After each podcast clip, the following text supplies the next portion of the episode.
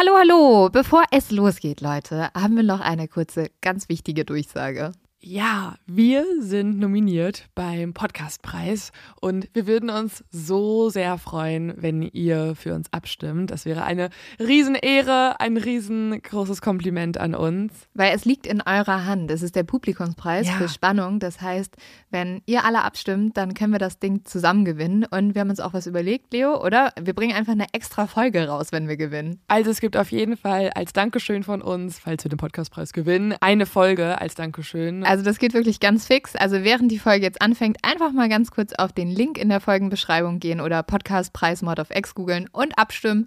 Dankeschön! Dauert nur wenige Sekunden und man muss sich auch nicht registrieren. Und jetzt geht's los mit der Folge.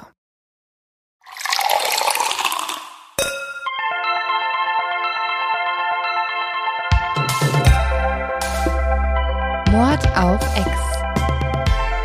Der internationale True Crime Podcast.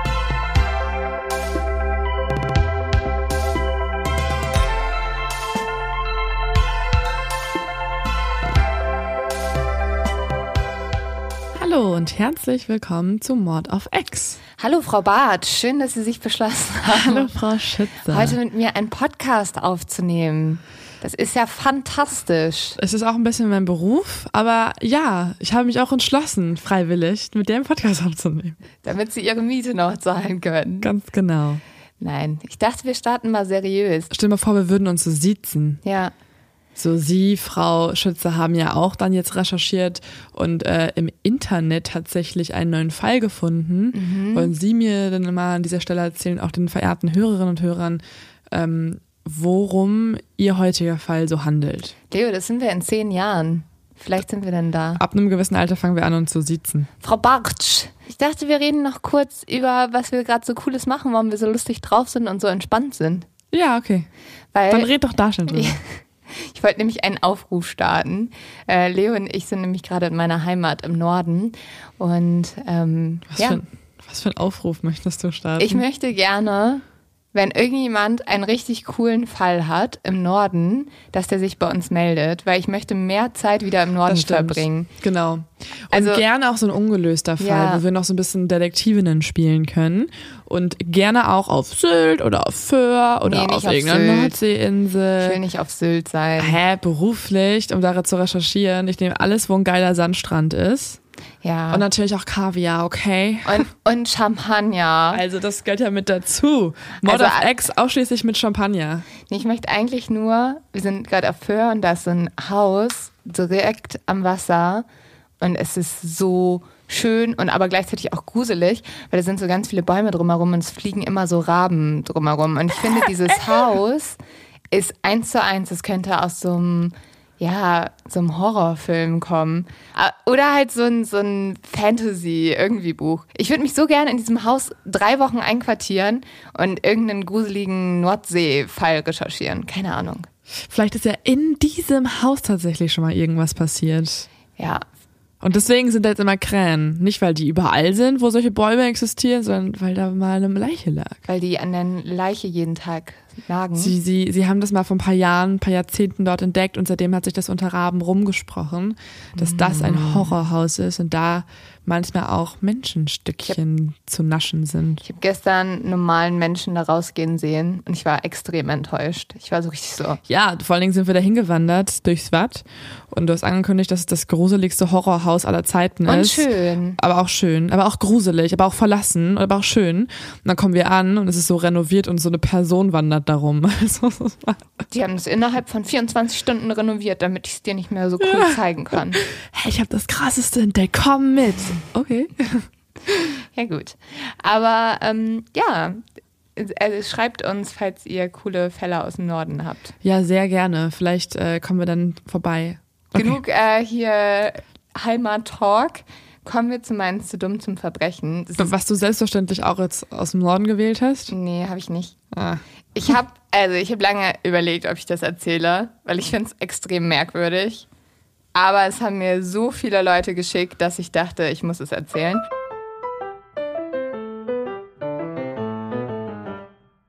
Es gab 2016 einen Mann, der in Texas in mehrere Häuser eingebrochen ist. Und zwar nur, um Männer an ihrem Po-Loch zu kitzeln. Hab ich auch zugeschickt bekommen. ja, das haben uns so viele Leute geschickt. Ich glaube, die haben mittlerweile schon das Bedürfnis, wenn du nicht antwortest, dass sie es mir dann weiterleiten und so sind. Sag mal, Len, hier gibt's ein zu dumm zum Verbrechen, wo jemand an den Po-Loch angeschnitten wird. Der Po-Loch-Kitzler. Ah. Aber wa warum? Äh, finde ich, ist halt sexuelle Belästigung, aber sowas von. Ja, Guck mal, ist wie es schockiert auch. man ist. Mega komisches Mega Verbrechen. merkwürdig. Aber um, das passt doch perfekt zu der Folge vor zwei Wochen. Fetische. Ja. Also hier hat jemand einen ganz besonderen Fetisch, der auch noch mit Einbruch in Verbindung steht. Ich finde es einen extremen Aufwand dafür. Kannst du dir nicht so eine Plastikpuppe besorgen und dann da immer am Po-Loch kitzeln? Oder bei dir selbst ein oh, es, ist, es wird mir zu viel. oder über jemanden oh, nee. finden, der Nee. das ganz doll mag. Mir wird hier zu viel über Po-Löcher gesprochen in Ja, dieser Mod Folge. of X ist gleichzeitig wirklich auch der Fetisch-Podcast geworden. ja, komplett. Vielleicht Geht's in deinem Fall denn jetzt auch um Po-Löcher? Nein. Dann wäre es mir auch zu viel. wäre geil, wenn ich einen Fall hätte, der so einfach nur um so ein. Und Das- jetzt besprechen wir eine Stunde lang den Fall des Po-Loch-Kitzlers. Hä, wahrscheinlich könnte man darüber echt lange reden, weil das sind da, es kommen ja auch sehr viele Fragen in mir auf. Warum? Kindheitstrauma? Oder ist das einfach nur falscher Porno geguckt? Was ist hier der Grund? Was ist die Motivation? Was sind die Folgen? Was ist die Strafe auch bei sowas? Und dann machen wir das so, dann bauschen wir das so richtig auf und dann auf einmal die Leute haben nicht mehr Angst vor BTK oder irgendwie. Und die sind nur noch so, Sie schützen alle im Hintern. Leute, Leute, habt Angst vor dem Po-Loch-Kitzler. Ich finde es wirklich äh, schockierend. Und ich glaube auch, dass das traumatisiert einen sehr. Ja, ich glaube Also auch. nicht, dass wir jetzt nur Witze darüber machen. Nee, du möchtest auch nicht am Po-Loch gekitzelt werden. Hallo. Okay, Gut zu erzähl wissen, doch mal wenn wir Fall. heute nebeneinander schlafen. So, kommen wir jetzt zu meinem Fall, wo ich sehr schon die ganze Zeit mich sehr drauf freue, ihn dir zu erzählen, was immer komisch ist, aber ich finde diesen Fall sehr absurd und sehr spannend und ich hoffe, ganz viele von euch kennen ihn auch noch nicht. 1987 gründet der britische DJ Phil Green eine eigene Modelagentur und er denkt sich auch einen ganz kreativen Namen für diese Agentur aus. Die Agentur heißt nämlich Supermodel Agency. Und diese Supermodel Agency läuft aber ganz schön gut. Also 2017, das ist jetzt 30 Jahre nachdem Phil das Ganze gestartet hat, ist das alles zu einem Riesenerfolg geworden. Also Phil vertritt vor allem Instagram-Influencer und Models, die halt für Kataloge fotografiert werden. Also jetzt nicht das typische Laufstegmodel, aber ähm, ja, 2017 hat man, glaube ich, auch schon sehr viel Geld mit Instagram machen können. Ja. Und viele der Frauen werden vor allem immer wieder für Erotik-Shoots gebucht und für Männermagazine. In England haben diese Damen einen ganz besonderen Namen, nämlich sie werden Page 3 Girls genannt. Also so ein bisschen wie in der Bildzeitung. Ja, da gibt es ja. ja. auch immer so eine Ich Erotikseite. auch gerade dran gedacht. Ja, und das ist halt, also da werden die Models halt leicht bekleidet immer gezeigt. Und neben diesen Fotoshoots hat Phil aber noch andere Businessmodelle. Unter anderem ähm, Pornos. Pornos. Nein, keine Pornos. Das ist ja wirklich auch nur noch Modeln im gewissen Sinne, nur freizügiges Modeln. Wenn die Influencer sehr viele Follower haben, dann werden sie manchmal auch so für Reality-Shows gebucht, die ich so liebe, wie zum Beispiel irgendwie Love Island oder so. Und da verdient er dann natürlich auch dran. Außerdem passiert es manchmal, dass die Mädchen auf einer Party mit einem Model oder einem Sportstar gesehen werden und auch manchmal mit denen rummachen.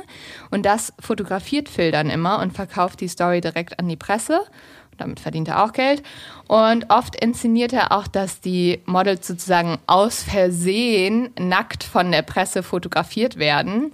Daran verdient er auch Geld. Das ist ja voll oft so bei Promis.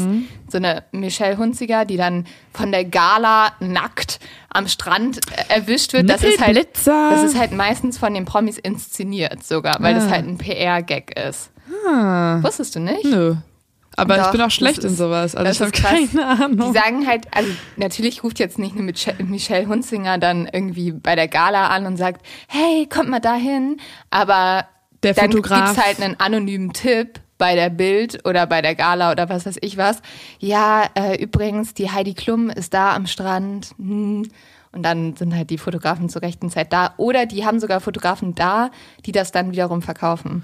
Spannend, okay, das wusste ich ehrlich gesagt nicht. Ich dachte immer, dass die halt einfach komplett gestalkt werden durchgehend und dann bekommt irgendein Fotograf mit, okay, die fährt gerade zum Strand, alle Ja, hin. also einige auch, aber es ist halt auch ein bisschen, also es gibt auch manchmal PR-Geschichten, die Promis ganz bewusst machen, weil sie wissen, sie kriegen damit eine Schlagzeile und damit halt wieder mehr Aufmerksamkeit. Und ja. Spricht da die alte TAF-Redakteurin äh, in dir? Ich habe sowas natürlich nie unterstützt, aber man kriegt ja mal solche Stories mit. Ja, da kommt wieder mein Promi-Wissen zum Vorschein. Und Phil macht genau sowas auch und damit läuft es auch ganz gut. Er leitet seine Agentur größtenteils online. Er bekommt nämlich immer halt ganz viele Anfragen von Klienten und dann prüft er die, also schaut, sind die irgendwie richtige Klienten und nicht irgendwelche komischen Leute. Und dann bucht er seine Models für die Anfragen. Und es ist jetzt der 12. Juni 2017 und es ist morgens und Phil sitzt vor seinem Laptop und checkt seine Mails. Und dann sieht er aber auf einmal zwischen den ganz normalen Kundenanfragen eine Mail, die einen sehr komischen Absender hat. Der Absender lautet nämlich Black Death Group, also die schwarze Todesgruppe. Und er ist natürlich erstmal voll verwirrt. Was ist das? Wer komischer Klient? Und dann klickt er drauf und in der Mail selber steht jetzt, wir haben Chloe Ailing. Mein Name ist MD und ich bin ein Auftragsmörder für die Black Death Group. Chloe wurde entführt und steht unter meiner Überwachung. Okay. So, jetzt gehen wir aber erstmal wieder an den Anfang und schauen uns erstmal an, wer ist denn überhaupt Chloe? Chloe. Ja. Chloe Ailing ist eine junge englische Studentin eigentlich. Also sie hat Jura, Business und Psychologie studiert. Mit 18 hat sie aber auch angefangen zu modeln und bekam immer mehr Aufträge, vor allem weil sie sehr schöne Kurven hat. Sie ist aber sehr klein und kann deswegen halt kein Laufstegmodel sein und fängt auch an, hauptsächlich für Magazine zu shooten. Als Teenager macht sie sich dann aber sehr schnell einen Namen und wird berühmt mit ähm, gewissen YouTube-Videos. Diese YouTube-Videos sind so, dass sie ähm, in High Heels ein Football durch dieses Tor kickt. Und wenn sie es nicht schafft, dann muss sie strippen. Und am Ende ist sie immer halbnackt in diesen Videos. Und wie wir uns vorstellen können, klicken das ganz, ganz viele Leute und deswegen wird sie sehr schnell berühmt und dadurch kriegt sie auch mehr Modeljobs. Außerdem fängt Chloe dann irgendwann an, immer wieder freizügige Bilder in sozialen Netzwerken zu posten und baut sich damit eine sehr große Fanbase auf. Also das ist ja auch heute noch auf Instagram, dass das verhältnismäßig sehr gut läuft, glaube ich. Und im August 2018, zwei Monate nachdem Chloe 19 geworden ist, schließt sie dann einen Vertrag mit Phil und der Supermodel Agency ab. Und hier wird sie ganz schnell zu einem der meistgefragten Models. Sie bekommt immer mehr Jobs und ist sehr, sehr beliebt bei den Kunden. Aber ist es denn so, dass sie dann schon eher so Erotik-Jobs bekommt, oder? Ja, also sie shootet schon sehr viel so für Männermagazine und sowas. Und Phil hat sich eigentlich dann auch hauptsächlich darauf spezialisiert, oder? Ja, ich glaube, das ist schon, was seine Models am meisten machen. Aber es ist jetzt auch nicht, dass, also Einzige. es ist jetzt nicht, dass sie irgendwie bei Pornhub oder so auftaucht, weißt du? Es sind ja wirklich immer noch richtige Shoots. Also es ist genauso wie jemand heute eine Laura Müller halt für einen Playboy shootet. So kann man sich das, glaube ich, vorstellen. Und deswegen, weil sie so beliebt ist und auch so viel angefragt wird, wundert sich Phil halt nicht, als er im März 2017 eine Anfrage von einem italienischen Fotografen mit dem Namen Andrea Latio bekommt. Und der fragt, ob äh, Chloe nach Paris kommen könnte für ein Fotoshooting. Dieses Fotoshooting soll für ein Motorradmagazin sein und Chloe soll in sehr engen Ledersachen auf so, ein, ähm, so eine Harley posieren von einem Greenscreen und dann kann man am Ende noch, also ein Greenscreen ist so eine grüne Wand und da kann man ja sozusagen die grüne Wand austauschen durch variable Hintergründe. Studio dann einfach. Genau. Und Chloe ist erstmal richtig begeistert von dieser Anfrage, weil sie soll in einem Vier-Sterne-Hotel untergebracht werden. Sie soll Massagen kriegen, Treatments, Shoppinggeld. Da war ich kurz so, das, das will ich auch. Branchewechsel. Ja, warum kriegen wir das nicht? Weil wir über Mörder reden. Weil wir über Mörder Sonst reden. nichts. Kommen wir an so weirde Hotels. Aber ja, gut. Nee, aber auf jeden Fall klingt das erstmal alles richtig gut und Phils Job ist ja auch genau diese Anfrage zu prüfen, macht er auch. Er geht sogar mit Google Maps vor Ort, wie du, Leo. Vielleicht ist es dein neuer Job. So. Google Earth. Ja, so, äh, ja, Fotografen checken. Google Maps. Und ihm fällt halt nichts Verdächtiges auf. Wie, also sorry kurz, wie soll man auch bei Google Earth dann so merken, oh, also das Haus wirkt jetzt schon von außen irgendwie verdächtig, also... Naja, es könnte ähm, halt ja ähm, zum Beispiel sein, dass es dieses Fotostudio gar nicht gibt. Okay, er hat einfach die, die Adressen abgecheckt, genau. ob das genau. kein Bullshit ist, aber gut. Und dann hat er sich auch Fotos senden lassen und die sehen auch alle super aus mhm. und hat auch irgendwie, er hat Bestätigung bekommen, dass die Maskenbildnerin da ist, also alles wirkt vernünftig. Und ja, Chloe ist, wie gesagt, super, super glücklich, will auch unbedingt nach Frankreich. Sie war noch nie in Paris und ehrlich gesagt sind Reisen wie diese der Grund, warum sie überhaupt mit dem Modeln angefangen hat, weil sie diesen typischen Traum hatte, ich will viel um die Welt kommen. Mhm. Und so fliegt sie dann auch nach Paris und sie nimmt sogar schon den ersten Flug, um sich noch ein bisschen die Stadt anzuschauen. Als sie ankommt, wartet bereits ein Fahrer auf sie, dann später geht sie noch sich den Eiffelturm anschauen, isst zu Abendbrot. Und jetzt geht sie ins Hotel und will sich noch einen entspannten Abend machen, bevor am nächsten Tag das Fotoshooting ist. Aber auf einmal hört sie Sirenen. Und jetzt poppen immer mehr Nachrichten auf ihrem Handy auf von Freunden, die fragen, geht's dir gut? Bist du in Paris? Ist dir was passiert? Weil was Chloe nicht mitbekommen hat, ist, zu dieser Zeit findet ein Terroranschlag in Paris mhm. statt. Und sie bekommt jetzt auch eine Eilmeldung, Terror in Paris, Polizist wurde angeschossen und sie bunkert sich jetzt erstmal in ihrem Hotelzimmer ein und langsam sickern jetzt so die Informationen zu ihr durch. Als sie noch essen war, ist ein bewaffneter Mann auf der Champs-Élysées, also es ist so circa ein Kilometer von da, wo sie gegessen hat, rumgelaufen und hat angefangen, Polizeibeamte zu erschießen. Mhm. Viele wurden verletzt, einer starb und schließlich konnte die Polizei den Attentäter erschießen und an seiner Leiche haben sie noch eine Liste von französischen Polizeistationen Informationen gefunden, konnten daraus schließen, dass er es halt auf Polizisten abgesehen hatte und äh, ein Bekennerschreiben der ISIS. Mhm. Also jetzt ist natürlich ganz Paris, ganz Frankreich in Aufruhr, Chloe auch, alle haben Angst. Und am nächsten Tag wird Chloe dann auch von dem Fotografen Andrew Latio angerufen und er sagt, in dem ganzen Chaos, dass alle Leute rumgerannt sind, wurde ihm halt sein Equipment geklaut und er muss das Shooting jetzt leider canceln. Chloe ist natürlich erstmal total enttäuscht, aber ja. kann es verstehen.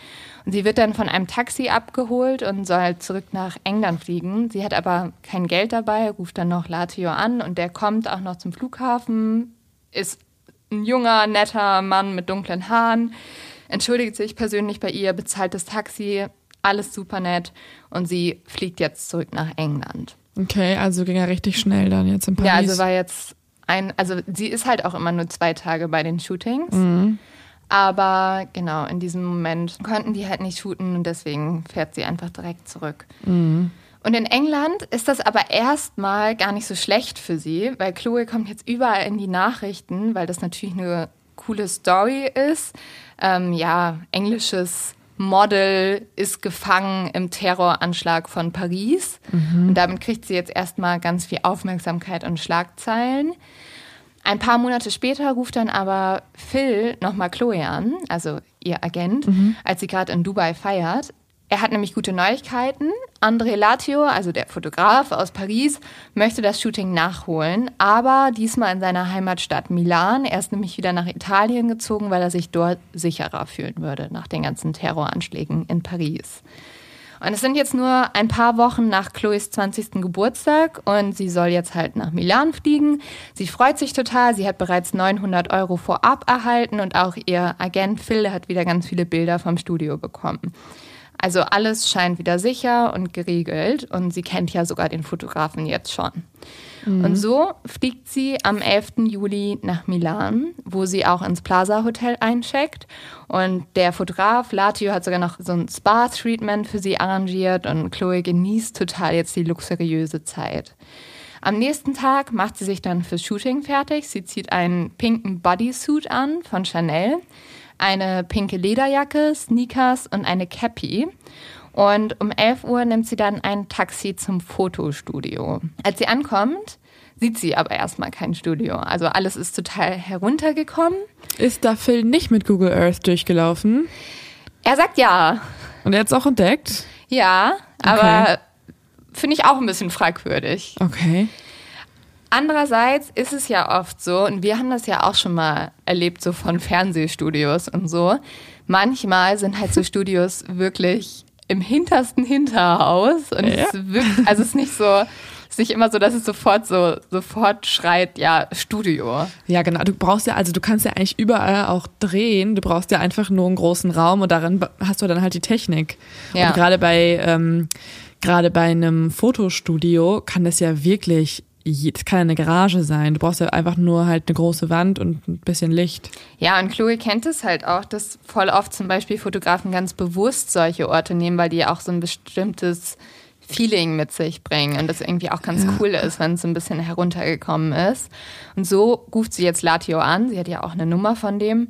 Und ein Mann nimmt ab, der sich als Daniel vorstellt und Daniel sagt, ja, ich bin Teil des Teams, ähm, geh mal zu einem hinteren Gebäude. Und das findet sie auch, das Gebäude. Daniel dirigiert sie ja die ganze Zeit. Und jetzt geht sie rein und stellt den Koffer ab. Und sie ist jetzt in diesem großen Gebäude und sieht immer noch niemanden.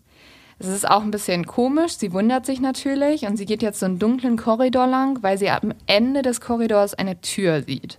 Und auf dieser Tür steht Studio. Sie denkt jetzt natürlich, okay, das ist das Studio, da muss ich hin. Es kommt ihr aber trotzdem alles merkwürdig vor, weil normalerweise kommt sie an ein Set.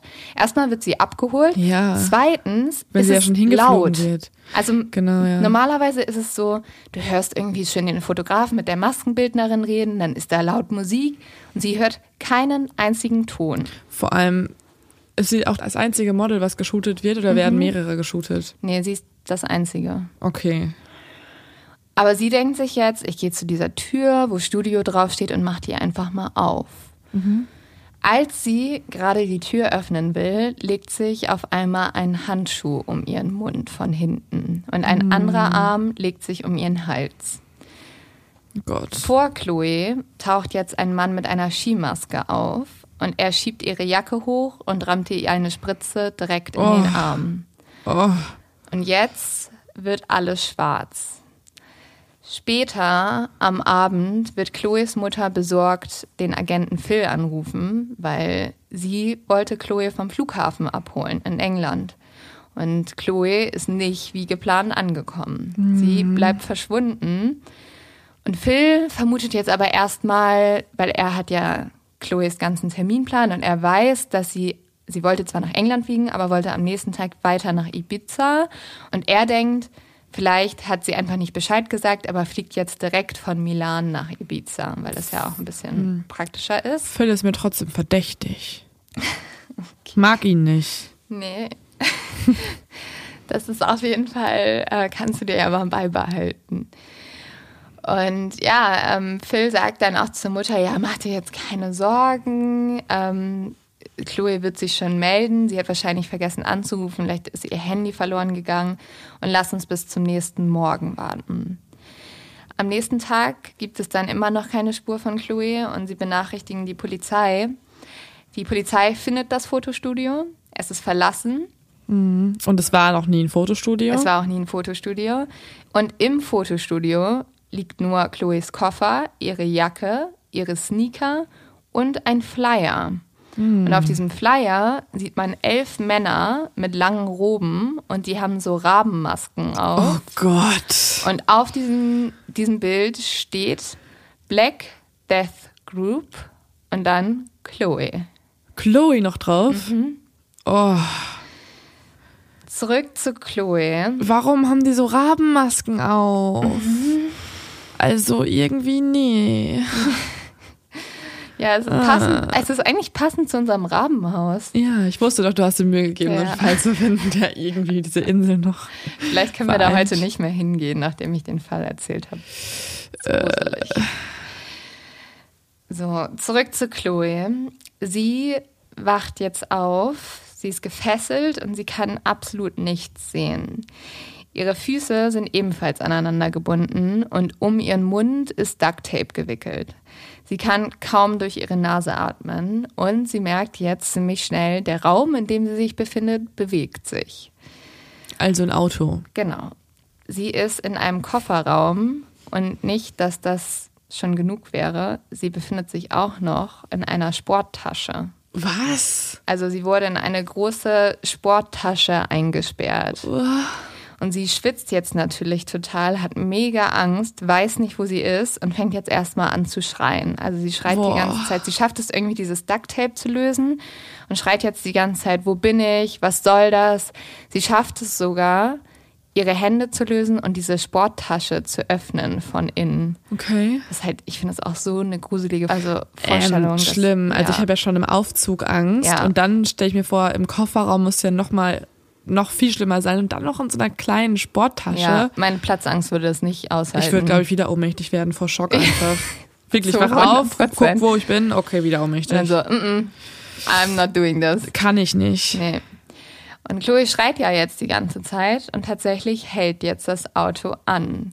Und als das Auto anhält, wird so ein bisschen der Kofferraum durcheinander geschmissen, alles was da drin ist. Und jetzt merkt Chloe, was noch im Kofferraum ist, nämlich ein großer leerer Koffer. Und in diesem Moment steht für sie fest, dieser Koffer ist ihr Sarg. Und Was? wer auch immer sie entführt hat, wird sie wahrscheinlich umbringen, danach in den Koffer tun und irgendwo runterschmeißen. Oh Gott. Und sie hat natürlich richtig, richtig schlimme Angst. Und dann öffnet sich noch der Kofferraum und Chloe sieht zwei Männer. Die haben beide so Sturmmasken auf und sie kleben ihr jetzt erneut den Mund zu und sperren sie wieder in der Sporttasche ein. Dann fährt das Auto weiter. Die fahren jetzt eine gefühlte Ewigkeit. Zwischendurch halten sie immer wieder an und die Männer geben Chloe etwas zu trinken. Und als das Auto das dritte Mal anhält, steigt einer der Männer zu Chloe in den Kofferraum. Und er legt sich jetzt einfach neben sie und spoont sie so ein bisschen. Was? Also es ist ganz seltsam. Was Chloe ganz doller Angst macht, ist, dieser Mann trägt keine Maske. Und Ja. es gibt ja eigentlich eine goldene Regel. Wenn du deine Entführer siehst, bist du so gut wie tot. Weil Ja, wenn genau. sie nicht das Bedürfnis haben, ihre Gesichter zu verdecken, dann glauben sie nicht, dass du überleben wirst. Oder sie sind, sich, Mhm. sie sind sich sicher, dass du nicht überleben wirst. Und sie fragt jetzt erstmal den Mann mehrere Fragen. Also vor allem ganz viele Fragen, die so darauf abzielen, was soll das? Was wollt ihr mit mir? Und der Mann antwortet in einem gebrochenen Englisch mit einem sehr groben Akzent. Er erzählt Chloe, dass äh, sie von zwei Rumänen gekidnappt wurde.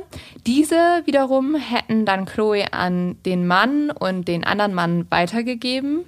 Und die meisten Fragen beantwortet er aber mit dem Satz, ich weiß es nicht. Also eigentlich schon ähm, Menschenhandel ähnlich, oder? Ja, da bist du schon auf einer guten Spur.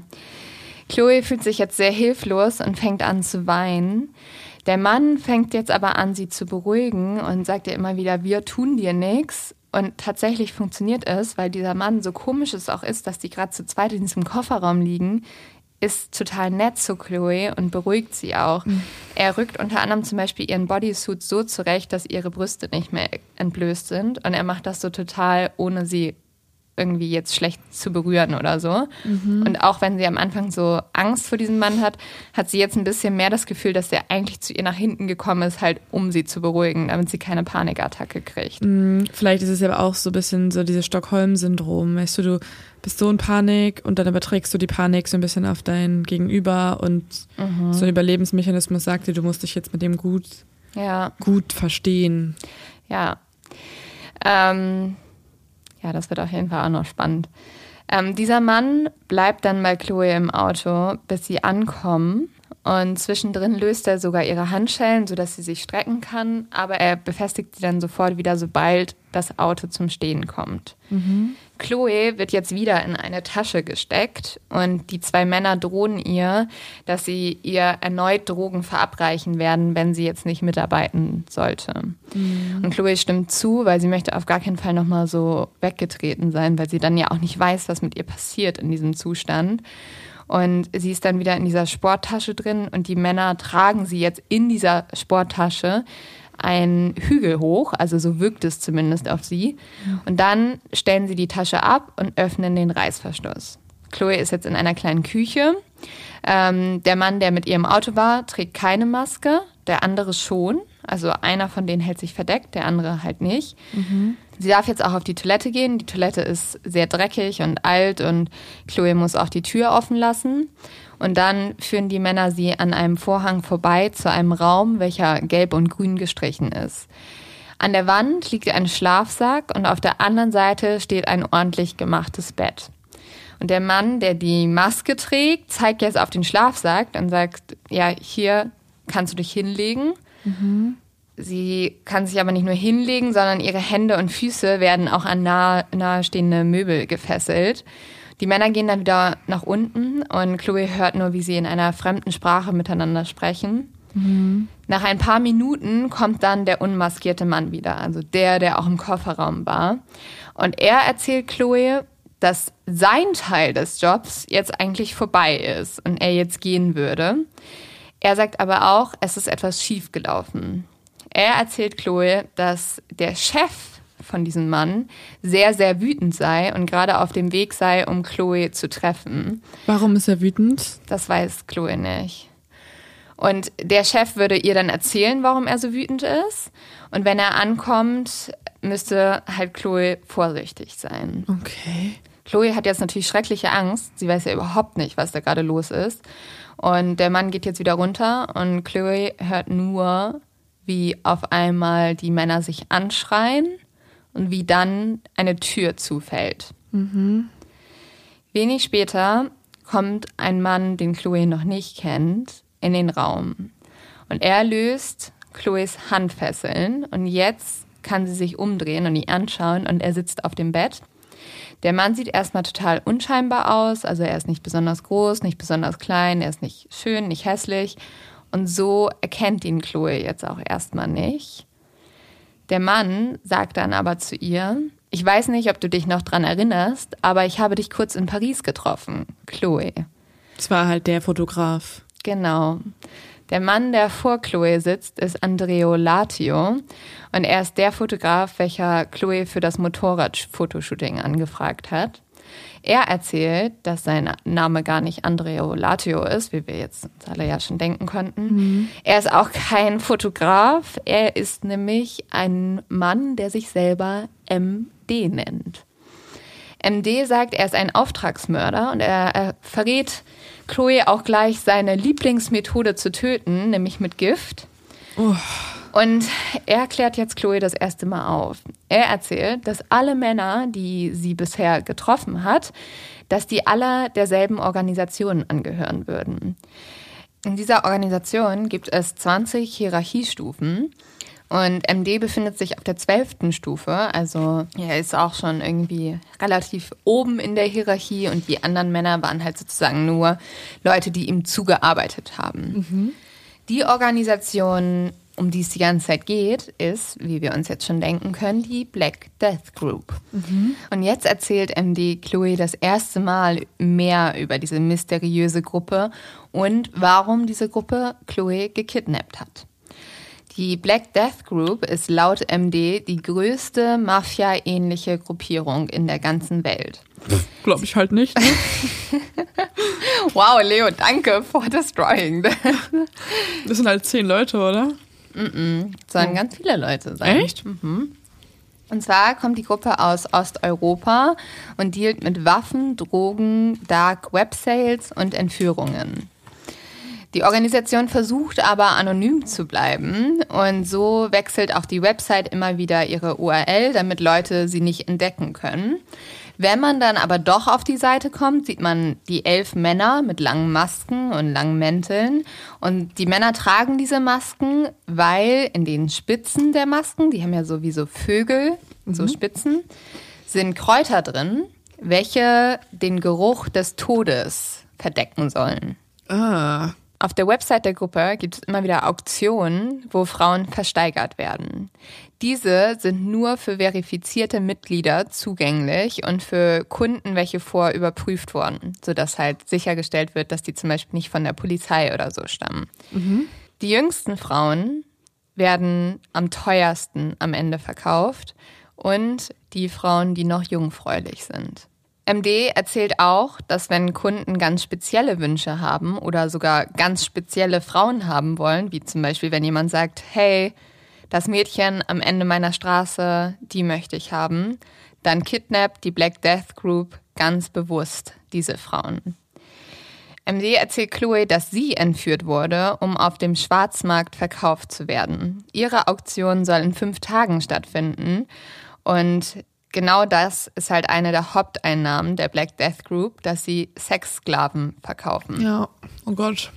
MD erzählt auch, dass diese Auktion nicht das erste Mal stattfindet.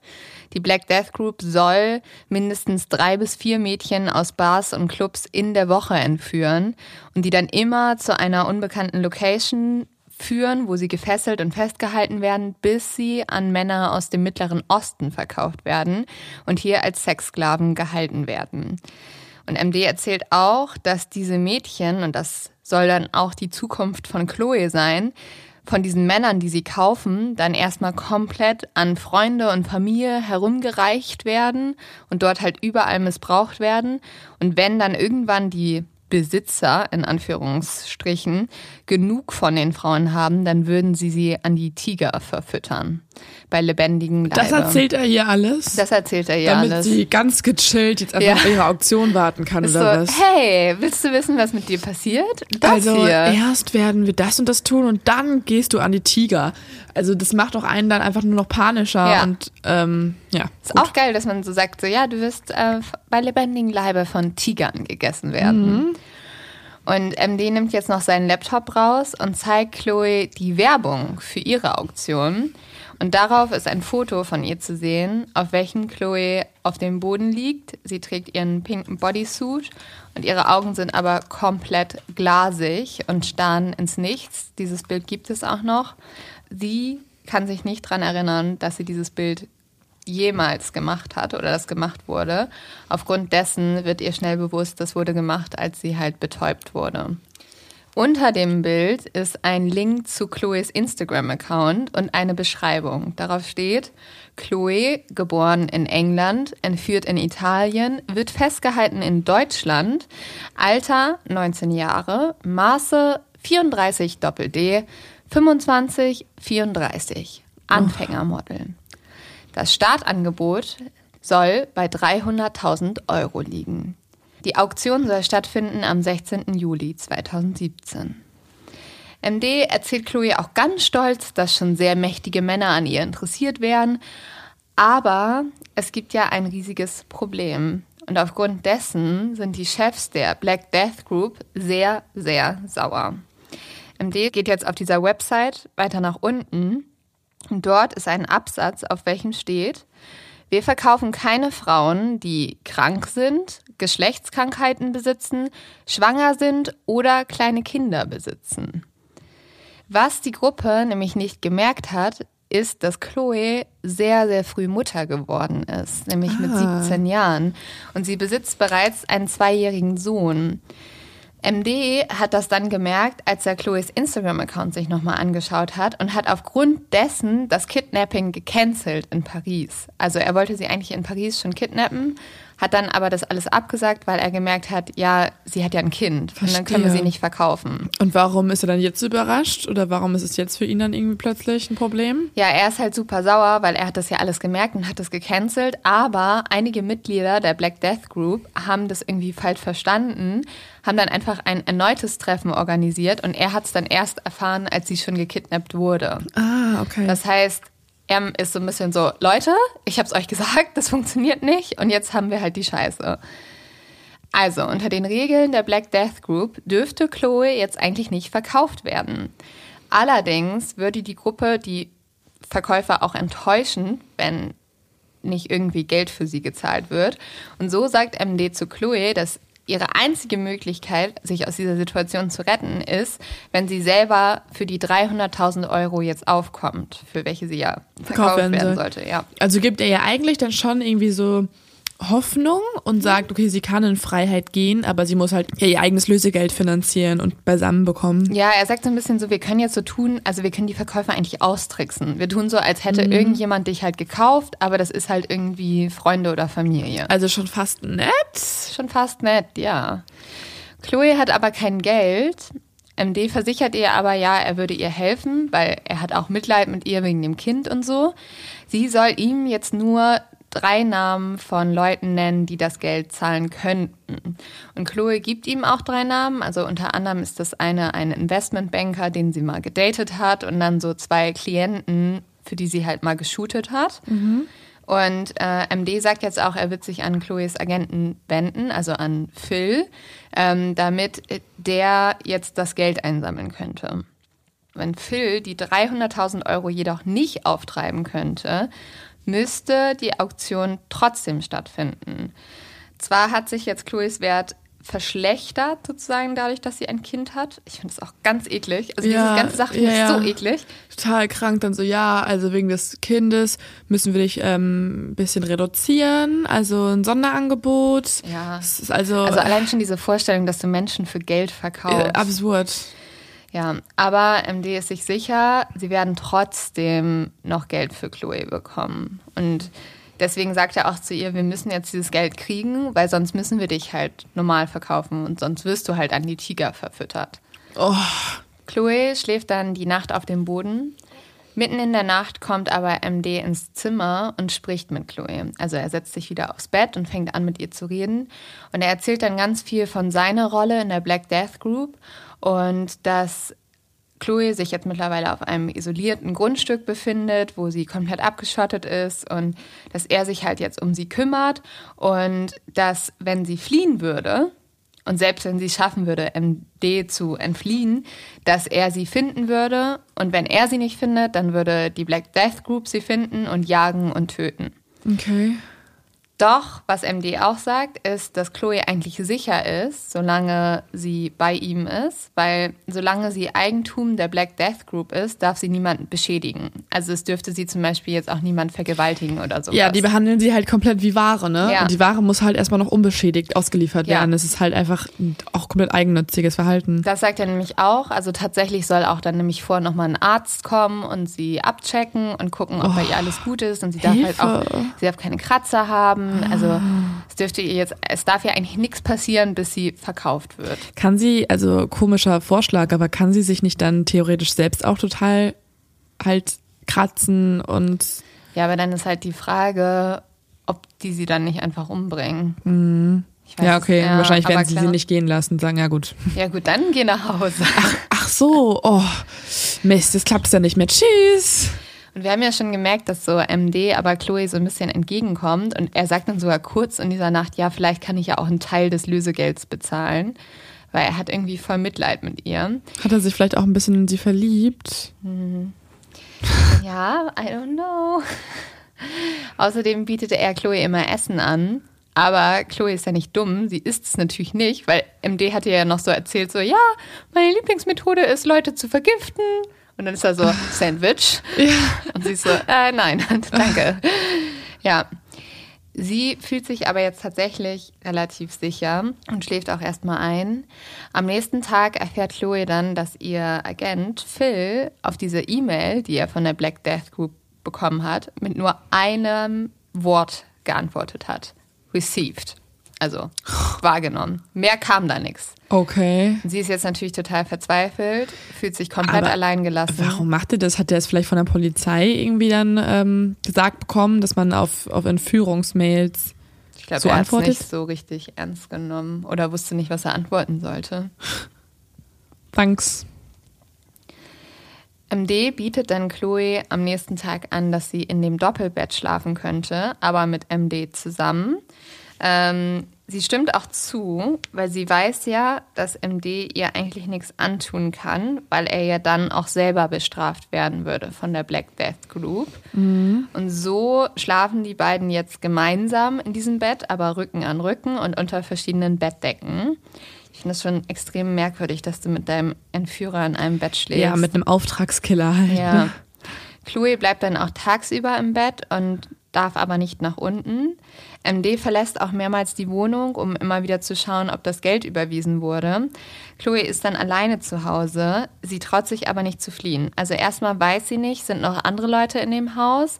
Sie glaubt auch, im Haus sind überall Kameras und ihr wurde ja auch immer wieder gesagt, so die Black Death Group wird dich sowieso finden und töten. Mhm. Also wenn du hier fließt, bist du sowieso tot.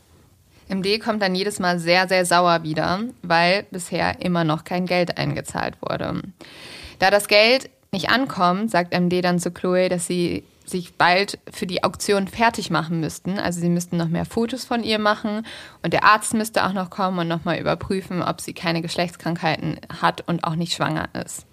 Chloe ist jetzt mittlerweile drei Tage gefangen und mittlerweile ist es so ein bisschen so, dass MD sich immer mehr ihr gegenüber öffnet. Er erzählt ihr auch von seiner Zeit im Militär und wie er zum Auftragsmörder wurde. Und vor allem erzählt er ihr ganz viel, wie viel Geld er damit verdienen würde. Und Chloe, die ja auch so, die ist ja voll viel auf Events gewesen und so, ne? Die merkt es eigentlich relativ schnell, wenn Männer versuchen, sie zu beeindrucken. Mhm. Und sie merkt in dem Moment, ja gut, es gibt eigentlich gar keinen Grund, dass der mir erzählt, dass der so und so viel Millionen Euro macht ich glaube, der will, dass ich ihn toll finde. Mhm. Und so beschließt jetzt Chloe, dass das vielleicht ihre Chance ist zu überleben. Mhm. Also, dass sie es schafft, dass MD sich irgendwie in sie verliebt. Mhm. Sie reagiert jetzt total nett, verständnisvoll, fragt immer mehr nach und fängt auch an, mit MD zu flirten. Sie will jetzt vor allem sein Mitleid bekommen. Sie sagt dann auch immer wieder so Sachen so, oh, sie würde ihre Mutter so vermissen und ihren Sohn und Sie möchte einfach nur nach Hause. Und MD gesteht Chloe dann, dass er sich eigentlich von der Black Death Group schon längst loslösen wollte.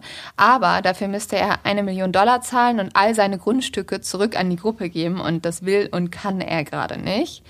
Die beiden spielen dann auch immer wieder Spiele zusammen, um sich so ein bisschen die Zeit zu vertreiben. Und MD wird halt immer persönlicher. Und Chloe hat jetzt mittlerweile auch schon das Gefühl, dass sie halt nicht mehr nur Ware ist oder ein Geschäft, sondern sie ist für ihn schon viel, viel mehr. Mhm. Und jetzt akzeptiert Chloe auch das erste Mal etwas zu essen, nämlich einen Schokoriegel, weil sie mittlerweile sich sicher ist, MD würde sie nicht vergiften.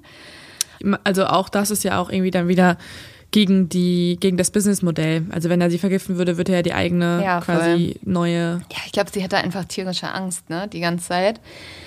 Aber wir müssen jetzt noch mal eins klarstellen. Auch wenn jetzt MD anfängt, Chloe zu mögen, Chloe fängt nicht an, ihn zu mögen. Mhm. Sie hat halt nur ein Ziel und sieht eine Chance darin, dass sie das Vertrauen von diesem Mann gewinnt. Und zwei Tage vor der Auktion, wo Chloe versteigert werden soll, und jetzt vier Tage nachdem Chloe gefangen gehalten wurde, zeigt es auch einen Erfolg. Nämlich MD fragt jetzt Chloe, ob er sie küssen dürfte.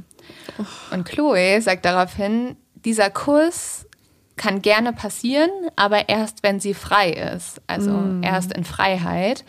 Und jetzt fängt MD an zu philosophieren, wie er dann Chloe helfen könnte zu fliehen, wenn sie nicht rechtzeitig das Geld erhalten würde. Weil er will ja, er will ja mit Chloe zusammen sein und er will sie küssen und er hat sich ja wirklich in sie verliebt. Und ähm, ja, so hat er jetzt auch tatsächlich eine Idee. Er weiß, die Black Death Group hat nicht eine besondere Präsenz in England. Und deswegen will er jetzt der Gruppe anbieten, dass Chloe im Gegenzug für ihre Freiheit sozusagen Marketing in England machen würde. Okay. Super absurd, oder? Ja, ein, ein, ein bisschen abgefahrener Deal. Also, hey, ich wurde entführt von einer voll coolen Gruppe. Wollt ihr da Teil ja, werden? Also, ich verstehe nicht, wie das ablaufen soll. Ja, tatsächlich kann MD die höchsten Mitglieder der Black Death Group überzeugen. Okay, also waren die auch nicht so richtig smart oder wie? Naja, also an sich glaube ich, ist das Ding, wenn sie sie freilassen und sie ganz bewusste Informationen an die Medien weitergibt, bekommt natürlich die Gruppe einen größeren Namen. Mhm. Weißt du? Also, ich glaube, das war so ein bisschen das Ziel. Also, wir reden ja auch gerade darüber. Alles Weißt durch du? die Marketingstrategie. Alles durch die Marketingstrategie. Vielleicht sollten die in so Seminare eingeladen werden. So, so machen sie ihr Business groß. ja. Ja. So, und tatsächlich ist es jetzt so, dass Chloe einen Brief von dieser Gruppe erhält. Und dort steht drin, du wirst aus einem großen Gefallen der Black Death Group herausgelassen. Deine Entlassung kommt aber mit einer Warnung und du solltest diesen Brief ganz genau lesen.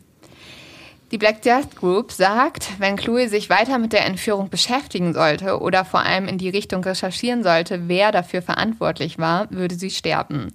Außerdem sollte sie 50.000 Euro in Kryptowährung an die Black Death Group zahlen und diese immer wieder bewerben, indem sie bewusst gewählte Informationen an die Medien preisgibt. Außerdem sagt der Brief, du und deine Familie werden in keiner Art und Weise jemals schlecht über uns reden, sondern nur mit Respekt.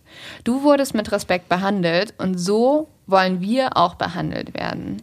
Wenn du dich an irgendeinen der Punkte nicht hältst, wirst du sterben. Okay. Ich finde jetzt auch nicht, dass sie sie so krass mit Respekt behandelt Ja, haben. Aber okay. für dich auch vielleicht Einspruch. Fragwürdig, ja. Sieben Tage nachdem Chloe gefangen gehalten wurde, bringt MD Chloe jetzt zu einer Polizeistation in Mailand. Doch vor, weil die hat leider noch zu, die Polizeistation, gehen die beiden noch in ein Café und äh, MD erzählt jetzt Chloe von seinem Plan. Chloe soll bei der Polizei erzählen, dass sie fliehen konnte, dann ein Handy sich von einem fremden Mann geliehen hätte und mit diesem Handy einen Freund angerufen hätte, der gekommen ist und ihr geholfen hat. Und dieser Freund ist MD. Gemeinsam betreten die zwei dann auch die Polizeistation und MD wartet jetzt erstmal auf Chloe. Chloe wird jetzt sofort befragt und auch medizinisch untersucht. Und ähm, die Polizei findet aber ziemlich schnell raus, dass MD nicht ihr Freund ist. Obwohl sie das auch sagt am Anfang. Aber die Polizei fragt dann so ein bisschen nach so, ja, welche Nummer hat dann MD, die du angerufen hast? Und dann kann sie halt schon nichts mehr sagen. Damit ist ziemlich schnell klar, dass die Story nicht stimmt. Die Polizei findet in ihren Haaren Spuren von Ketamin. Ketamin ist ein Betäubungsmittel, mit dem normalerweise Pferde betäubt werden, aber was oft auch benutzt wird, um zum Beispiel Menschen zu vergewaltigen. Außerdem findet die Polizei an den Handgelenken von Chloe und an den Füßen Wunden von den Fesseln. Und sie kann auch den Ort finden, wo Chloe festgehalten wurde. Und es ist nicht in Deutschland, sondern es ist in Italien.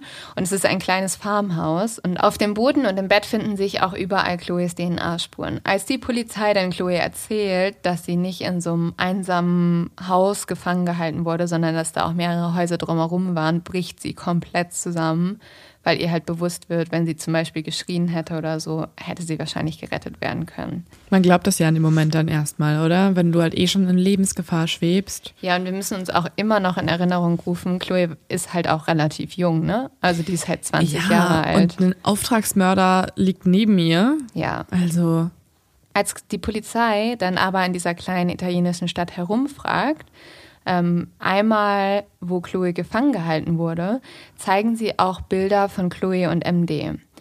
Und tatsächlich, ganz viele Bewohner haben MD gesehen. Aber nicht nur MD, sondern auch Chloe.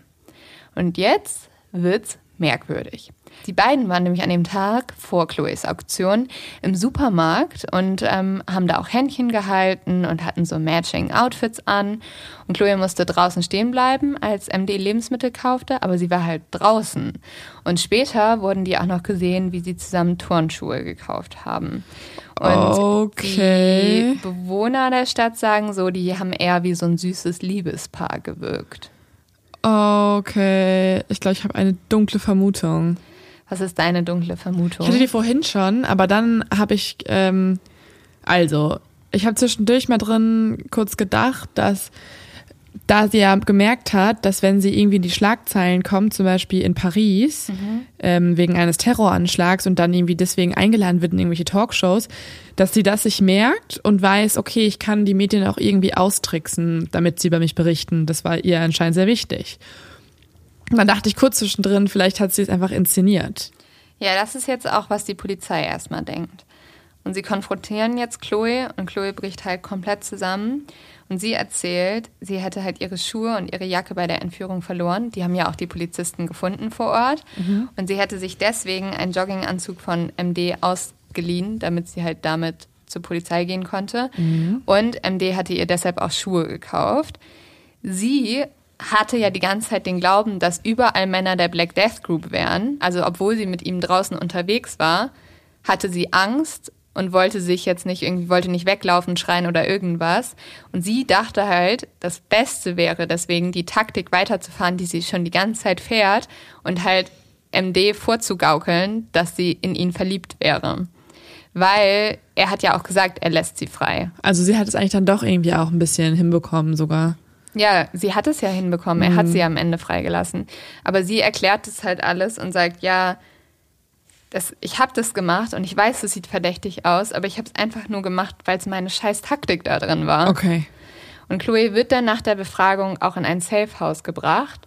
Und hier soll sie vor der Black Death Group beschützt werden und halt der Polizei immer mehr Informationen geben.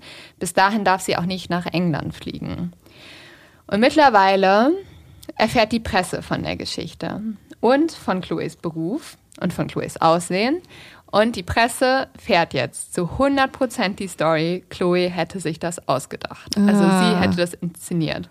Und von Anfang an wird die Story komplett in den Medien angezweifelt. Ah, krass. Chloe ist währenddessen immer noch in diesem Safehouse und mittlerweile findet die Polizei jetzt heraus, wer ist denn überhaupt dieser MD. Und MD ist in Wirklichkeit ein 30-jähriger Pole mit dem Namen Lukas Herber. Und er besitzt einen falschen Pass mit dem Namen des Fotografen, welcher Chloe nach Paris und Milan gelockt hat. Und er gesteht am Ende, dass er Chloe auch gekidnappt hat. Zuerst sagt er dann, dass es so Rumänen gewesen wären, die ihm irgendwie den Auftrag gegeben hätten oder so. Er erwähnt aber mit keinem einzigen Wort die Black Death Group, was jetzt natürlich erstmal komisch ist. Außerdem erzählt er dann so wilde Stories, dass er Leukämie hätte und deswegen die Entführung nur gemacht hätte, weil er Geld brauchte. Aber für diese Krankheit gibt es halt auch einfach keine Beweise. Und so wird jetzt Lukas erstmal verhaftet. Im Gefängnis wird er dann brutal von anderen Zellenmitgliedern verprügelt, als die hören, dass er halt eine Frau entführt hätte. Als Chloe davon hört, ist sie erstmal total traurig, weil sie hatte ja auch eine Sympathie mit Lukas. Und sie hat vor allem Angst, weil sie fragt sich, wenn jetzt Lukas weggesperrt ist, wer wird sie vor der Black Death Group beschützen? Mhm. Drei Wochen lang lebt Chloe in der allergrößten Angst, weil sie jederzeit damit rechnet, dass die Black Death Group sie finden wird und aufspüren wird. Doch dann kommen Polizisten zu ihr nach Hause und erklären ihr jetzt, sie konnten keine Spuren finden, dass diese Gruppe überhaupt existiert. Die Polizei hat nämlich herausgefunden, dass die Entführung wahrscheinlich von nur zwei Männern begangen wurde. Ah. Also einmal von MD und von, von seinem Fotografen. Ja, aber MD ist der Fotograf. Die sind eine dieselbe Person. Und dann hatte er noch Unterstützung von seinem älteren Bruder Mihau Herber. Die beiden Brüder, also die Herber-Brüder, hatten die Entführung gemeinsam geplant und auch durchgeführt. Und sie haben es halt so aussehen lassen, als wären sie mehrere Männer gewesen. Also zum Beispiel bei der Entführung selbst war MD auch die ganze Zeit dabei. Er war halt der Mann mit der Maske. Und ah. Mihau war derjenige, der halt zu ihr nach hinten in den Kofferraum gegangen ist. Aber MD war die ganze Zeit da. Er ist halt nur dann später in Erscheinung getreten. Und die Polizei findet auch heraus, dass MD, also Lukas, selbst auch in England wohnt und in den letzten Jahren wie besessen von Chloe geworden ist. Ah, okay. Er hat sie jeden Tag durch Instagram und Social Media beobachtet und er hätte sich in sie verliebt. Die Polizei glaubt jetzt, dass Lukas zwar die Entführung auch gemacht hat, um Geld zu bekommen, aber hauptsächlich, dass sein Plan war, dass er wollte, dass Chloe sich in ihn verliebt und dann so letztendlich immer bei ihm bleibt, weil er hätte sie ja gerettet. Also okay, er wollte sich ja, selber. Er wollte das Stockholm-Syndrom genau. halt einfach für sich ausnutzen. Voll. Und als dann die Polizei so ein bisschen rumfragt in England, sagen auch alle Nachbarn, dass Lukas total merkwürdig war. Also der, der hat hauptsächlich Computerspiele gespielt und hatte immer eine Ratte auf der Schulter. Was? I, oder? Safe schreiben uns jetzt wieder Leute. Hey, ich habe voll die süße Ratte, die habe ich auch immer auf der Schulter. Und wir sind so, er hat eine Ratte auf der Schulter? Okay, er ist verdächtig. Ja. Die Polizei befragt auch die Ex-Freundin von Lukas und die erzählt, dass er sich selber verhält wie der Charakter Walter Mitty. Kennst du den mhm. Film? Also jemand, der so komplett in seiner eigenen Fantasiewelt lebt und der auch glaubt, dass er die Welt verändern könnte, so nach seinen Vorstellungen. Er wäre außerdem sehr selbstsüchtig gewesen und narzisstisch und würde andauernd lügen. So hätte er ihr auch erzählt, dass er ein Goldhändler sei, welcher viel Land in anderen Ländern besitzen würde und dass er eine erfolgreiche Firma besitzen würde, welche Hühneressen herstellen würde. Was stellt die her? Hühneressen. Also. Hü okay. Futter? Äh, Futter. Ich dachte, Hühner picken einfach auf dem Boden rum. Ja, aber die kriegen auch Futter. Lukas hat damals seiner Ex-Freundin erzählt. Also, wenn du ja. dir irgendwas ausdenkst. Schon kreativ. Es ist sehr kreativ, wenn du auf sowas dann kommst. Hallo, der Typ hat sich die Black Death Group ausgedacht. Vielleicht hätte er einfach Autor werden sollen. Vielleicht. Für so Thriller, in denen es hm. um Hühner geht und um Entführung. Vielleicht. Lukas erzählt seiner Ex-Freundin auch, dass er jetzt nach Los Angeles ziehen würde, da er dort ein neues, erfolgreiches Business aufbauen würde. In Wirklichkeit ist er aber nach Mailand gezogen, um Chloe zu entführen. Hm. Nachdem Chloe dann im Gericht ausgesagt hat, darf sie nach Hause fliegen. Und Chloe erzählt später auch, dass sie erst im Gericht so richtig begriffen hat, was passiert ist. Weil sie hat ja auch die ganze Zeit diese Story geglaubt, die ihr vorgespielt wurde. Ja, es gibt ja jetzt mittlerweile irgendwie tausend verschiedene Stories. Und im Endeffekt war es ja so eine Mischung aus allem. Mhm. Also sie wurde immer noch entführt, aber nicht eben wie für Menschen, äh, zum Menschenhändlertum, sondern halt damit ein Verrückter quasi ein Stalker eigentlich. Ein Stalker, ja, ja auch eigentlich, genau. Ähm, sie für sich hat. Ja. Und in, damit er mit ihr zusammenkommen kann. Also es ist ja mhm. total absurd. Und Aber auch da zeigt sich ja schon wieder, dass seine Kreativität halt unfassbar groß ist. Ne? Ja. Wenn er davor schon immer sich solche Sachen ausgedacht hat, hat er jetzt gedacht, okay, ich will, dass sie sich in mich verliebt. Wie kann ich das machen? Ja gut, ich denke mir halt die heftigste Geschichte aus. Und wie komme ich an diese Frau ran, die eigentlich voll weit von mir entfernt ist, weil sie so ein erfolgreiches Model ist und so, ja. Und Chloe kommt jetzt zurück nach England und dort geht sie aber nicht so besonders klug vor. Also an sich ist ja komplett egal, wie du dich verhältst, nachdem dir sowas passiert ist. Aber natürlich wird man super kritisch von der Öffentlichkeit beobachtet. Und sie fängt halt immer an, für die Kameras zu posen, wenn sie bei Interviews befragt wird. Also macht so richtig so Modelposen. Mhm. Und wenn sie zum Beispiel bei Talkshows eingeladen ist, ist sie auch immer sehr wenig bekleidet. Also sie ist jetzt nicht nackt, aber sie hat halt einen Ausschnitt so. Und das wird ihr natürlich vorgehalten. Mhm. Außerdem ist es tatsächlich so, dass jetzt zum Beispiel bei ihrem Agenten Phil durchgehend das Telefon klingelt und ehemalige Kunden auf einmal das Zehnfache bieten, um mit Chloe zusammenzuarbeiten.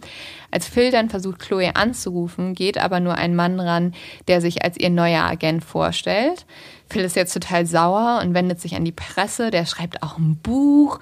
Der ist so, also ich mag Phil überhaupt nicht, kann ich vielleicht Ja, der sagen. denkt auch nur an seinen eigenen Nutzen. Ja, er erzählt nämlich, dass er Chloe nach der Tat irgendwie noch lange betreut hätte. Also, dass er, als sie in Milan waren, hatten die immer noch telefoniert und er war immer für sie da. Und Chloe sieht das aber ein bisschen anders. Sie sagt, dass Phil ihrer Mutter immer wieder gesagt hat, sie sollte nicht so nerven, wenn die Mutter irgendwie ganz besorgt bei ihm nachgefragt hätte, ob er schon was von Chloe gehört hat. Also sehr sensibel. Sehr sensibel, genau. Und ähm, Chloe war halt auch super wütend, weil er ja damals nicht richtig das Fotostudio anscheinend gecheckt hätte, sonst wäre das ja alles nicht passiert. Mhm. Und sie meinte auch, wenn er irgendwie ein paar Anrufe gemacht hätte, mal ein bisschen rumtelefoniert hätte, wäre das schon rausgekommen. Ich habe ja schon gesagt, die Medien haben es total auf Chloe abgesehen. Sie analysieren jeden Auftritt von ihr und kommen zu dem Schluss, sie verhält sich nicht, wie ein Opfer sich verhalten sollte. Also laut den Medien sollte sie weinend in jeder hm. Talkshow sitzen und auch ähm, wahrscheinlich das Shirt bis nach oben zugeknüpft haben. Also ein bisschen das Amanda Knox-Phänomen. Schon. Also es wird jemand, dem etwas ganz Schreckliches passiert ist, wird jetzt dafür verurteilt, wie er damit umgeht, was ich unmöglich finde. Und was die Menschen halt die ganze Zeit fragen, sind so Sachen wie, warum hat sie die Klamotten getragen, also solche so leicht bekleidete, warum hat sie so wenig Emotionen gezeigt, warum postet sie weiter so viele freizügige Bilder. Und in jedem Artikel stehen die Worte entführt und Opfer jetzt auch in Anführungszeichen. Boah. Also als wären sie nicht wahr. Das ist ja, also es ist ja schon absolut respektlos. Mhm, schon, auf jeden Fall.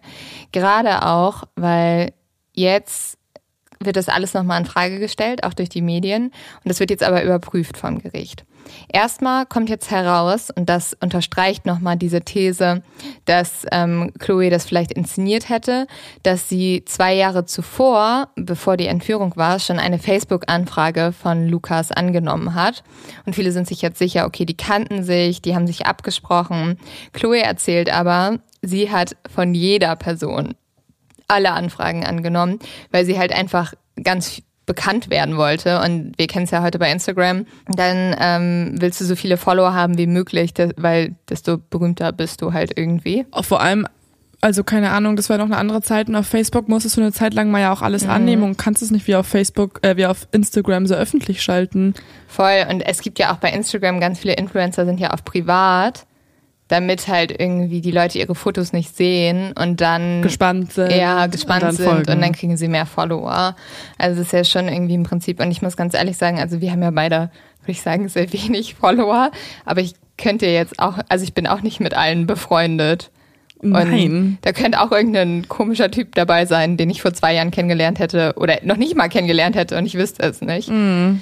2018 muss Lukas sich dann auch vor Gericht verantworten und seine Verteidigung fährt jetzt genau diese Schiene. Sie sagen, Chloe hätte die Entführung geplant und inszeniert und die Idee wäre ihr gekommen, nachdem sie den Film bei Any Means geguckt hätte. Bei Any Means ist ein Film, wo ein Model eine Entführung faked, also ihre eigene Entführung und ähm, das alles halt nur, um bekannter zu werden. Die einzigen Beweise der Verteidigung sind aber diese Facebook-Anfrage und die Videoaufnahmen, die Chloe und Lukas beim Einkaufen Händchen halten zeigen. Lukas behauptet auch, ähm, dass Chloe halt, wie gesagt, nur berühmter werden wollte und er hätte ihr nur geholfen, weil er hätte sie immer nur geliebt. Das Ding ist aber, Lukas Geschichte, wie es jetzt alles genau abgelaufen ist, verändert sich auch jedes Mal wieder. Und er begeht einen ganz großen Fehler. Im Gefängnis ruft er seine Mutter an und sagt, Mama, bitte versenke mein Auto. Erstens. Und zweitens, bitte lösche all meine E-Mails. Daraufhin guckt sich die Polizei natürlich die E-Mails ganz genau an und sieht dort zum einen die Suchergebnisse von Lukas und die zeigen, er hat schon sich Monate vor komplett auf alles vorbereitet. Also er hat nach Skimasken gesucht, er hat nach Chloe Ailing gesucht und nach der Black Death Group. Und er hat außerdem mit seinem Bruder Nachrichten geschrieben. Und da hat er ihm ganz genau erklärt, wie sie vorgehen sollen. Und da sagt er auch, sei nett zu Chloe, weil dann vertraut sie uns. Und ich finde, das klingt das nicht so. Das zeigt halt einfach, ja. dass er schon lange geplant hat. Ja, und es klingt auch nicht so, als ob sie davon wüsste. Genau, genau, weil sonst würde sie ja schreiben, übrigens, Chloe ist eh schon mit am Bord ja. und ähm, das können wir alle zusammen durchziehen. Vor allem gäbe es halt auch Nachrichten zwischen Lukas und Chloe. Und die werden nicht gefunden. Und das ist für mich der ultimative Beweis dafür, dass es nicht stimmt. Aber so. kann man die nicht auch löschen? Ja, aber ähm, wir haben ja gerade bei die Nachbarn zum Beispiel rausgefunden, dass es schon IT-Gutachter gibt, die eigentlich alles wiederherstellen können. Ja, und die wenn man, haben sich wenn man das die halt einschaltet, auch ja, ja, gut. In dem Sinne ähm, können wir davon ausgehen, dass kein Kontakt zwischen Chloe und Lukas stattgefunden hat und ähm, Lukas halt sozusagen Chloe entführt hat, um sie dazu zu überreden, ihn zu lieben und ähm, das junge Mädchen auch reingelegt hat. Also sie dachte mhm. ja auch, das wäre wahr. Und damit gibt es halt keine weiteren Ansätze für die Vermutung, dass sie involviert war, außer natürlich für die Medien, was sie trägt bei den Interviews. Ja, weil daran kann man ja sehr gut erkennen, was Fakt mm. ist. Also es ist ein wissenschaftlicher Beweis, der ja. hinzugezogen wird und ähm, steht gar nicht außer Frage, dass das auf irgendwas hindeuten könnte. Genauso wie bei Vergewaltigungsopfern. Ne? Wenn die genau. einen kurzen Rock tragen, dann sind sie auch mitschuld auf Ganz jeden Fall. Genau. Mhm. Ja, ähm, zum Glück sieht es das Gericht nicht so und am 7. Juni 2018 wird Lukas schuldig gesprochen. Er muss für die Entführung von Chloe 16 Jahre und 9 Monate ins Gefängnis. Und obwohl das Gericht klar feststellt, dass Chloe nichts mit ihrer eigenen Entführung zu tun hat, lässt die Presse sie nie in Ruhe. Sie hat immer dieses Gerücht, ähm, die Leute sprechen sie immer wieder drauf an. Also ich glaube, dass ihr das auch nicht gut getan hat. Also natürlich hat ihr es nicht gut getan, aber ähm, sie rutscht dann eigentlich auch so ein bisschen ab. Also sie nimmt an mehreren Reality-TV-Shows teil, wie zum Beispiel Big Brother. Ähm, sie soll ihren Sohn auch nicht mehr viel gesehen haben. Sie fängt an zu strippen. Ähm, sie fängt an, sich für Geld im Internet auszuziehen. Und manchmal trägt sie dabei auch diesen pinken Jumpsuit, wie bei der Entführung. Mhm. Und das wird ihr alles natürlich noch mehr angehangen. Ich glaube ehrlich gesagt, das liegt daran, dass dieser Frau niemand zugehört hat, dass niemand irgendwie für sie da war. Und wenn ihr jetzt irgendwie nach ihr schaut und ihren Instagram-Account anguckt, dann sind es halt auch immer noch sehr, sehr freizügige Bilder, wo ich nichts gegen habe. Ne? Also wenn Leute das posten mögen, ist ja auch alles gut. Ich glaube halt ein bisschen, dass sie gemerkt hat, das ist das Einzige, worauf Leute sie reduzieren. Und dann war sie so ein bisschen so, ja. ey, Leute, pff, dann ist es halt so. Dann bin mhm. ich halt, dann bin ich halt das nackte Blondchen, für das ihr mich haben wollt. Mhm. Ja. Ähm, also sie hat einfach nie richtig Therapie oder so gemacht oder es aufgearbeitet. Nee, sie hat halt vor allem, ich glaube, das Schlimme ist, also es ist jetzt auch noch gar nicht so lang her, ihr haben die Leute einfach nie richtig geglaubt. Und das hat sie auch gesagt, das Schlimmste ist, wenn dir sowas passiert mhm. und am Ende stehst du da und alle Leute schauen dich an, als würdest du lügen und niemand glaubt dir deine Geschichte. Ja. Ich glaube, das ist das Aller, Allerschlimmste. Mhm, voll. Sie hat später auch gesagt, wenn ich eine Lehrerin oder so wäre, würde niemand vermuten, dass ich mir alles ausgedacht habe. Es liegt daran, wie ich aussehe und was ich beruflich mache. Und da stimme ich ihr absolut zu. Und ich finde, jetzt von so Sachen, was jemand beruflich macht oder wie er sich kleidet oder irgendwas, davon kannst du ja nicht die Glaubwürdigkeit abhängig machen. Oder nee. deswegen kannst du ja jemanden nicht, vor allem nach harten Beweisen, ne, nicht nicht glauben. Und ja, ja, also sobald jemand verurteilt wird, wie in diesem Fall der Mensch, der sie entführt hat, mhm. muss man einfach glauben, weil das einfach, also es wurde ja bewiesen vor Gericht und auch mit starken Indizien und Beweisen bewiesen. Also von daher ist es gar nicht, steht gar nicht zur Frage irgendwie, dass irgendwelche Zeitungen oder irgendwelche Follower oder Kommentatoren, keine Ahnung, daran zweifeln, nur weil es ihnen nicht so gefällt. Voll. Und sie sagt auch, weil sie hat ganz, ganz viel Kritik dafür bekommen, wie sie sich verhalten hat. Also, dass sie sich zum Beispiel, dass sie versucht hat, dass Lukas sich in sie verliebt und dass sie da so mitgespielt hat. Und sie sagt, solange du nicht selbst in der Situation warst, darfst du nicht urteilen. Weil wenn du in der Situation selbst bist, kannst du nur daran denken, zu überleben. Und mein Instinkt war, dass ich ihn zu meinem Freund machen muss, so dass er mir hilft zu fliehen. Ja, voll, schla voll klug. Ja. Und dann sagt sie noch, das war der einzige Weg zu entkommen. Und wenn die Entführung halt nicht inszeniert gewesen wäre von Lukas, wäre das, also es war auch ein guter Plan, glaube ich. Mhm. Und ja, ich, ich finde es unmöglich, dass sie dafür so gejudged wurde von allen Leuten. Weil ich glaube wirklich, wie man mit solchen tragischen Ereignissen umgeht, das kann man, also es gibt kein Regelbuch dafür, wie jemand aussehen sollte. Also klar, wir sind das gewohnt, dass die meisten Menschen weinen, aber es gibt auch viele Leute, die zum Beispiel den Schmerz die ganze Zeit runterschlucken. So. Mhm. Also, Voll. keine Ahnung, ich bin auch jemand, der dann halt nur vor den engsten Leuten weint, aber sonst halt so tut, als wäre alles gut. Und ich finde, da gibt es einfach, also da kann man nicht vorverurteilen, auf gar keinen ja, Fall. Ja, schon gar nicht, wenn du einfach jemanden einfach nur aus der Presse kennst und ja. dann meinst, irgendwie da eine Meinung bilden zu können. Ja, ich, ich kriege auch das Kotzen, wenn ich bei YouTube so Videos sehe, so Körpersprache-Analyse oder mhm. sowas. Ich so denke, Leute, ey. Außerdem ist es doch, ist es doch eigentlich schon bewiesen worden, oder, dass jeder mit Trauer oder mit Schock und Trauma ja. anders umgeht und anders das Ganze verarbeitet. Und manche können halt öffentlich weinen und darüber reden, manche können darüber gar nicht reden und manche ignorieren es halt oder lassen es zumindest nicht in der Öffentlichkeit raus. Also voll. Das ist ja das Prinzip an Trauer. Es ist halt nicht irgendwie, es ist halt nicht universell das gleiche Gefühl und die gleiche Art, das zu verarbeiten. Komplett. Und man kann es auch, ich finde, man kann nicht sagen, eine Methode ist besser als die andere. So. Naja, aber deswegen, Leute, wenn irgendjemand in eurem Umfeld was Schlimmes durchmacht, auch wenn die irgendwie nicht weinen und irgendwas, kann auch sein, dass die trotzdem eure Unterstützung brauchen. Leo so, das war wieder zu moralisch am Ende. Nö. Nö, war süß, oder? Ja. Ja. Bisschen, ähm, moralischen Kompass wieder hier. Ja, ich geben. lieb's halt. ähm, hast du einen Leos-Tipp? Ähm, also, ähm, mein Leo-Tipp ist kein True Crime-Tipp, aber ich bin wieder in der Phase, wo ich sagen kann, boah, endlich kann man mal wieder bisschen ähm, entspannen und vor allem mache ich dann eine Sache, die ich schon lange nicht mehr getan habe, und zwar lesen. Ich habe so ein bisschen Lesen verlernt, ähm, weil man ja eh so viel in den Laptop reinguckt oder irgendwie aufs Handy. Ich glaube, du hast nicht lesen verlernt, du hast nur verlernt, sozusagen zum Vergnügen zu lesen und nicht für die Arbeit, weil wir lesen ja den ganzen Tag. Ja, wir lesen eigentlich den ganzen Tag und ähm, irgendwie habe ich dann abends immer keinen Bock mehr. Aber ich finde so ein Buch manchmal dann, wenn man so ein bisschen, ja keine Ahnung, manchmal ist ein Buch dann doch wieder so richtig irgendwie eine komplett andere Welt. Und äh, ich lese gerade Dunkel. Das ist ein Krimi von, ich muss mal kurz gucken, wie er heißt. Das ist ein Krimi von einem ähm, isländischen Autor über eine ähm, Kommissarin, die eigentlich jetzt bald in Rente gehen soll und die deswegen ein bisschen Druck hat, nochmal irgendwie einen Fall zu lösen und sich deswegen einen Cold Case auf Island vornimmt äh, von, oh Gott, Ragnar Jonasson. Ragnar Jonasson. Genau das.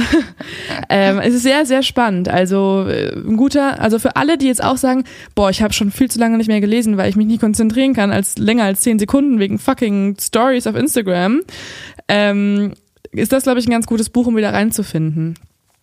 Joa. Und, und die Serie, die wir gerade gucken, oder? Wollte ich eigentlich nächstes Mal machen, damit ich meine Tipps mir jetzt aufspare, aber die können wir auch schon dieses Mal raushauen.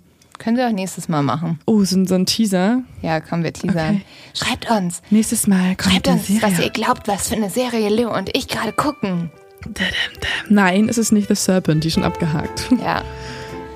Okay. Was machen wir jetzt? Die Serie weitergucken? Finde ich gut. Okay. Aperölchen? Yes. Alright. Ich hoffe, ihr habt einen schönen Abend, Tag, was auch immer und bis zum nächsten Mal, liebe Exis. Bis dann, danke, dass ihr dabei wart mal wieder. Wir haben euch ganz, ganz, ganz doll lieb. Tschüss. Ciao, ciao.